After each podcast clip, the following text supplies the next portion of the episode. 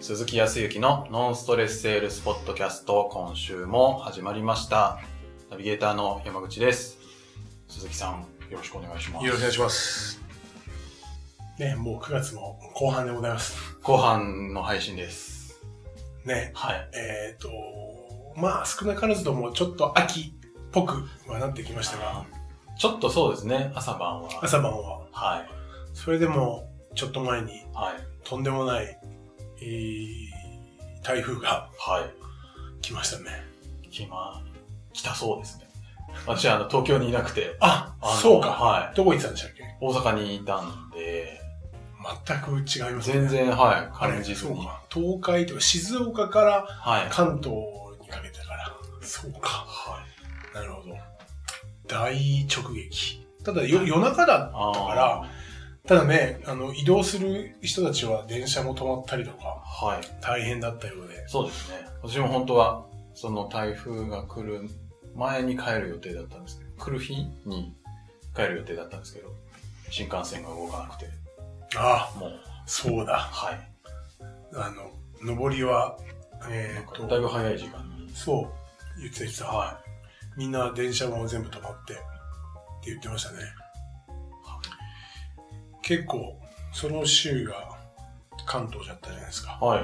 その週の中頃、この前週末だったね、週の中頃に来たのはですね、はい。大阪に来てて、おで、えっ、と、それが、それが通過した後に、ーはい。えー東京に戻ってきて、はえーで、また通過して、い。はえっ、と、また沖縄に今度、東京から沖縄に行くみたいな、い。なるほど。もう台風とともに動いているような気がしますが、はい。まあ、あの台風も、あの、それで思い出し出しましたよね。はい。台風って、やっぱり、まあ、僕もずっと関東ですけど、はい。えっ、と、千葉の南の方に住んでいらっしゃる方、昔からこう台風がちょっとこう、それ、えっ、と、それてても、ちょっとこうぶつかるんで、台風に対する備えとかってちょこちょこしてたりとあかーしますけど、やはい。っぱり関東とかの人は、あんまり、その、早く帰らなきゃとか、うん気をつけようぐらいで、はい。ものすごく何、雨戸に、えー、と何か木を打ち付けるとか、はえー、と庭の木が倒れないようにい。、はい。えー縛るとか、はそこはあんまりしてないみたいい。ね。しないですよね。なるなので、今回も結構あの倒木、木が倒れてしまって、あーえー、と家の前の道路が塞いじゃうとか、はまあ個人の家じゃなくてね、公共のところのやつも多くあったようですけい。はい。ど、沖縄の人たちはね、尋常じゃないんですよ、準備が。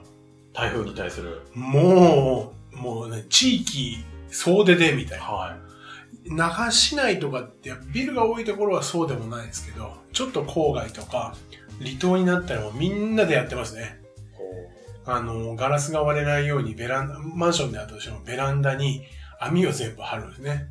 えーみんなで網張ってるし。えー 要は木が飛んできたりとか、なんか何か、そう、飛んできても割れないようにとか、ものすごい準備。あとは、絶対に外に出ない。おも出たら危ないからう知ってるわけですね。知ってるんで。こう比較的関東の方だと、はまあ、あの、あまりポポジティブな話じゃないですけどね、比較的、あの、大体こう、そういう大きい台風が来ると、えーどんな台風かっていうんで、はい。えー浜辺に出てそのまま波にささらわれちゃうとかね、ちょっとなんか、ああるよね。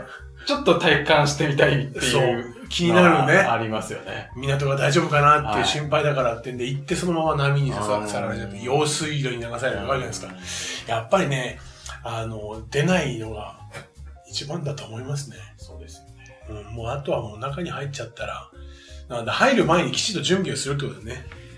はいそう準備をして、もう途中で、あ、これはと思ってでも、もうこれは諦める。はいかに準備が大切か、い。営業と一緒ですね。そうに結びたいとは思いますが。いや、本当にね、準備は大切だと思いますよ。はい。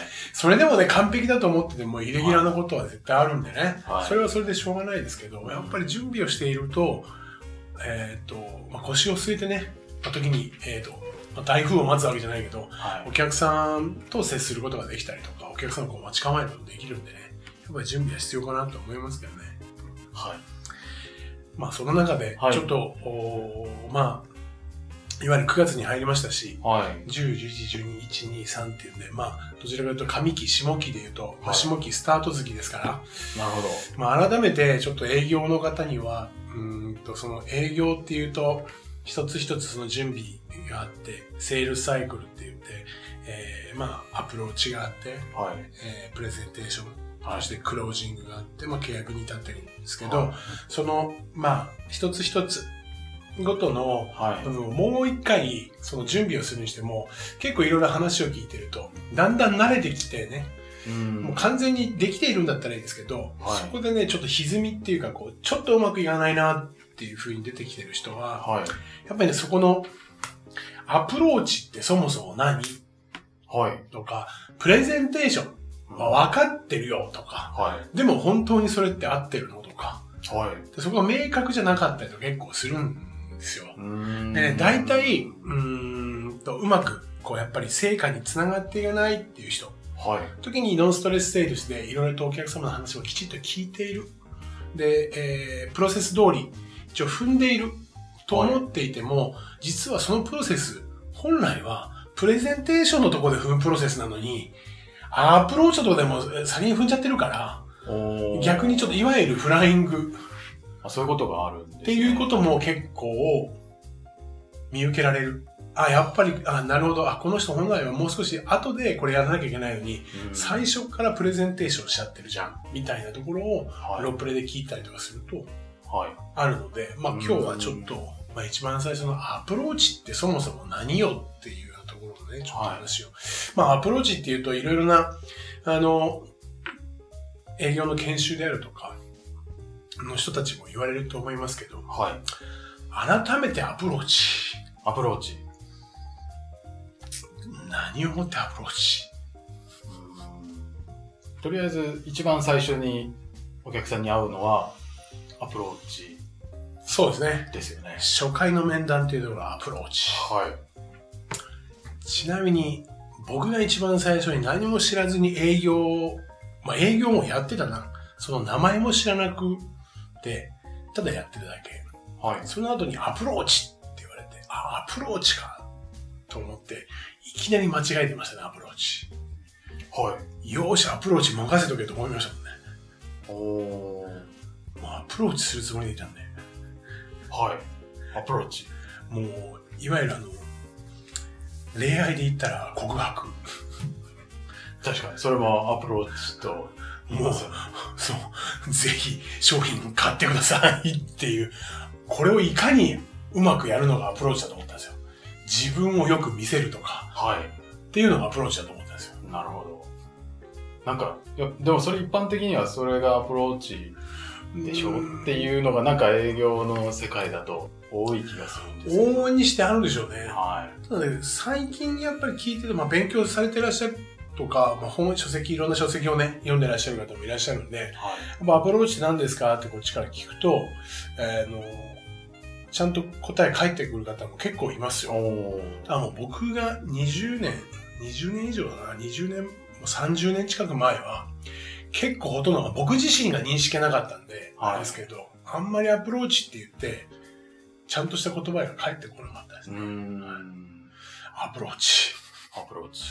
今言ったみたいに僕の商品買ってくださいこんなにこんないい商品なんで買ってくださいって言ってアプローチなんですけどあれ辞典で引くとやっぱりアプローチっていうか英語辞典とかはい。アプローチってやっぱりアプローチなんだよね。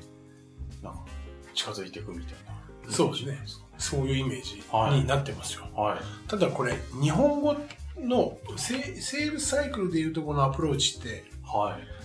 まずは何をしたらいいんでしょうかってことですよ。知ってらっしゃる方もね、応援して多いと思いますけど、改めて、やっはい。何したらいいんでしょぱり初対面の方ですからね、う。はい。何を構築していきましょう。構築って言ったら何出てくるのか。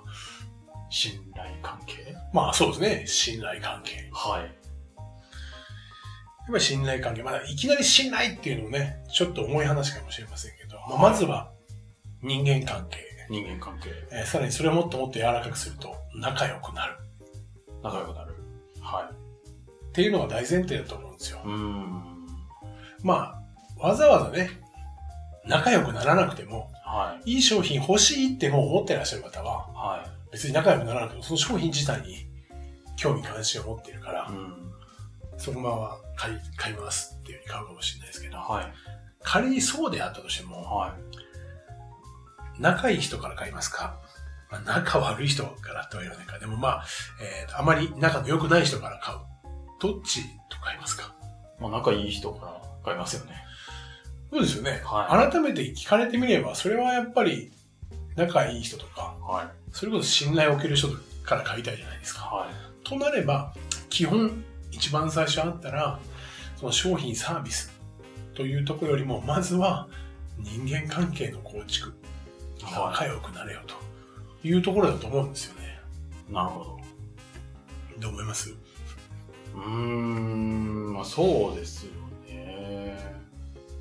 人間関係、構築できてないと、多分まあ何喋っても、きっと、こう、伝わらないというそうなんですよか。。はで、さらにね、ここでは、人間関係のじゃあ構築するときい。に、やっはい。ぱり信頼してもらおうと、仲良くなろうと思うと、時にね、いろいろな共通の話をしなさいとか、ああ、はい。とか、あーんと、そうだな、家にある、なんかこう、特徴のね、あるような何か置いてあるものとか、えー時には食べ物なんかを出してもらった時に食べた時の味の感想とか、はい。やっぱそういうところで、身近なところで仲良くなってきなさいはい。って言うんですけど、それもね、二つ分かれてまして、はい。仲良くなろうと思ってですね、その話をね、しちゃうんですね。はい。それは、ダメなんですか共通点うん。の話。えっ、と、共通点の話をはい。してしまうっていうこと自体が、はい。キャッチボールで言ったら、はもう投げまくってるってこと。い。なるほど。はい。共通点は間違いない。はい。ただ、その共通点を持って、キャッチボール。うん。まあそうだな。食べ物で言ったら、何か果物がありました。あーこの果物って今旬ですよ。美味しいですよね。ここのね、このメロンの産地ってどこが一番の産地かっていうと、こことこことここらしいんですよ。その中でもこの時期のこのメロンっていうのがね、みたい な。そんなところではい、結構自分から喋ってしまうんですよ。おーまあ喋るのは当然必要なんですけどね。はい。ただ何よりも相手がそのメロンが好きなのかどうなのか、なぜね、あの、メロンをね、こう、好きなのかとかはい。っていう共通なことを、から話すのではなくて、共通なことを通して相手を知る。はい。知るということ自体がアプローチの第一段階。知相るそう相手のことを聞く、いわゆる知る純粋に相手のことはがいわからないと、それはどんな人なのかっていうところ。これが何よりも人間関係の構築、仲良くなるため。はい。どんなことを考えてたりとか、どんなものが好きとか。なるほど。これ、仕事以外でもそうなんだけどね。自分からアピールするんじゃなくて、はい相手のことを純粋に知ろうとして聞いてくださいって言うんですよ。これがアプローチなので一番大事。相手のことを純粋に知ろうとする。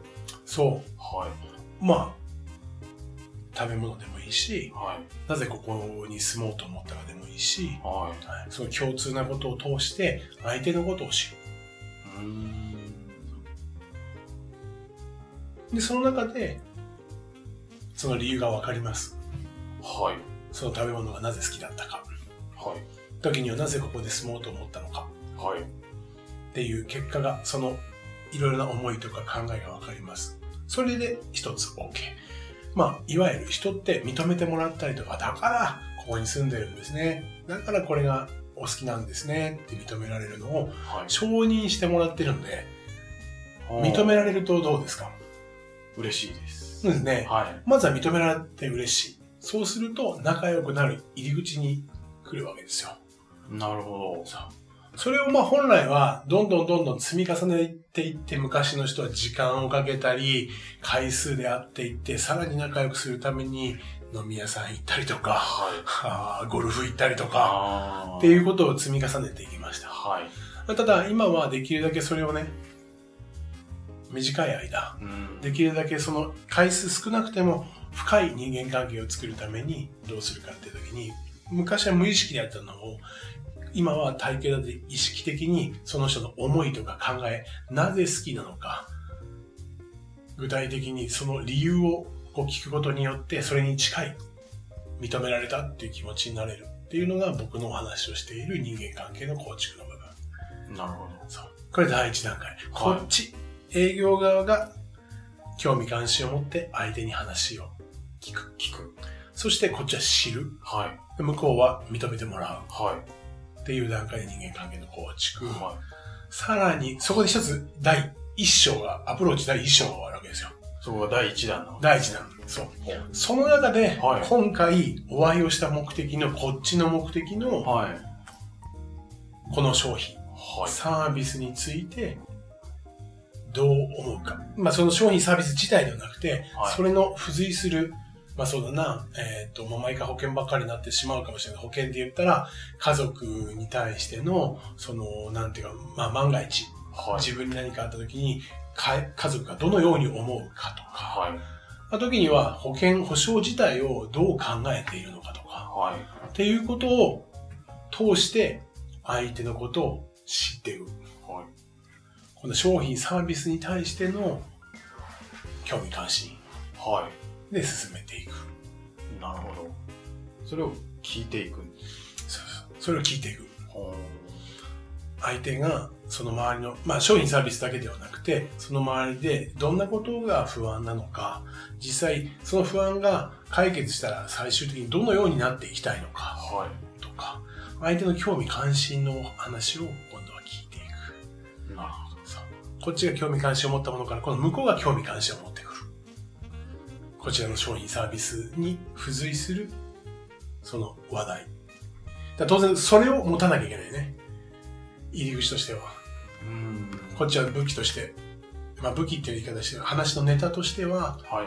相手の共通点の話をした後にその中でそうでね保険とか保証ってどんなイメージがありますとかは普段健康についてはどのようにお考えになってらっしゃいますい。うん。とかお金関係であれば、まあ、そんな中でご家族との老後についてどのようにお考えになってますっていう周辺の質問を用意しておいて質問を展開していますうん。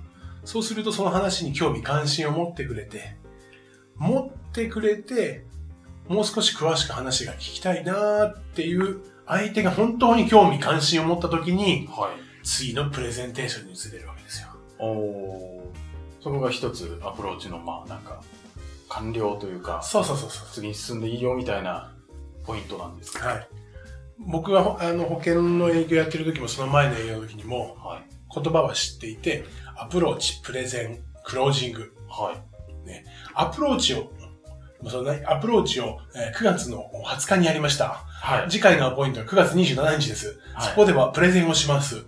はい。そうするとうまくいけば10月の2日には、はいえークロージングです。はい。みたいな。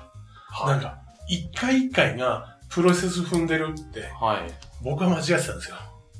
間違ってた。はい。要は、あの、上司にも言ってました。はいあの、今回アプローチしたんで、あの次回プレゼンですって。ああ、もうアプローチの次はプレゼンだよって。はい。それも、まあ、多分上司は分かっ、要は、僕が本当にプレゼンを分かっているか分かってないかとか、アプローチを分かっているか分かってないかとかっていうことは、多分意識なかったね。アプローチが終わったんだって、じゃあプレゼンだなっていうことの認識で、あ、そうなんだ、までしか言わなかったけど、うーん。実際にアプローチまではできてなかった。